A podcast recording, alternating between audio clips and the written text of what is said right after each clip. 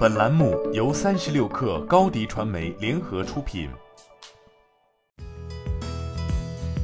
本文来自界面新闻，作者马跃。被称作预制菜第一股的味之香，近期交出了上市以来第一份年报成绩单。二零二一年，味之香营业收入七点六亿元，同比增长百分之二十二点八四；净利润一点三三亿元，同比增长百分之六点零六。归属于上市公司股东的扣除非经常性损益的净利润一点二二亿元，同比下降百分之一点三六。虽然实现了营收和净利双增长，但这也是味之香的净利润增速首度出现个位数。对比其招股书中的数据，味之香在二零一八年至二零二一年收入同比增长分别为百分之二十九点九、百分之十六点四、百分之十四点八和百分之二十二点八四，净利润同比增长分别为百分之三十七点三、百分之二十一点三、百分之四十五和百分之六点零六，净利率分别为百分之十五点二六、百分之十五点九、百分之二十点零九、百分之十七点三九。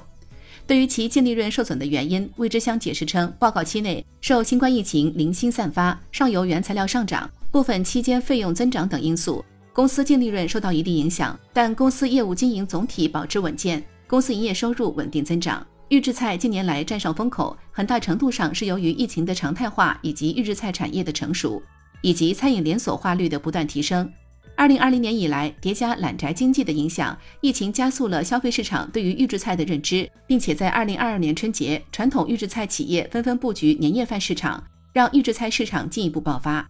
根据艾媒资讯发布的报告显示，二零二一年中国预制菜行业规模为三千四百五十九亿元，预计二零二六年预制菜市场规模将达一万零七百二十亿元，预制菜行业也成为可预见的下一个万亿市场。这一行业也迎来了众多玩家。二零二一年，味珍小梅园、三餐有料等预制菜上下游企业先后拿到融资，分别主打预制菜和餐饮供应链的味之香和千味央厨也先后在 A 股上市。味之香年报显示，二零二一年报告期内，华东地区实现收入七点二四亿元，占全年主营业务收入的百分之九十六点零二。为此，味之香也表示，公司在建新产能战略储备，同步区域化拓展、全国性布局。二零二二年一季度，味之香的营收也实现了增长。财报显示，该公司一到三月实现营业收入一点八六亿元，较上年同期增长百分之十四点一七，实现主营业务收入为一点八四亿元，较上年同期增长百分之十四点三六。光大证券的研报显示，该公司为上海市保供企业，货物能够正常进入疫情地区，加盟商通过社区团购的形式开展业务。二零二二年一季度，零售渠道营收同比增长百分之二十一点六，批发业务收入基本持平。疫情下，公司积极推动社区团购及线上业务发展，并初见成效。而随着华东地区疫情逐步缓解，物流进一步优化，公司业绩有望进一步放量。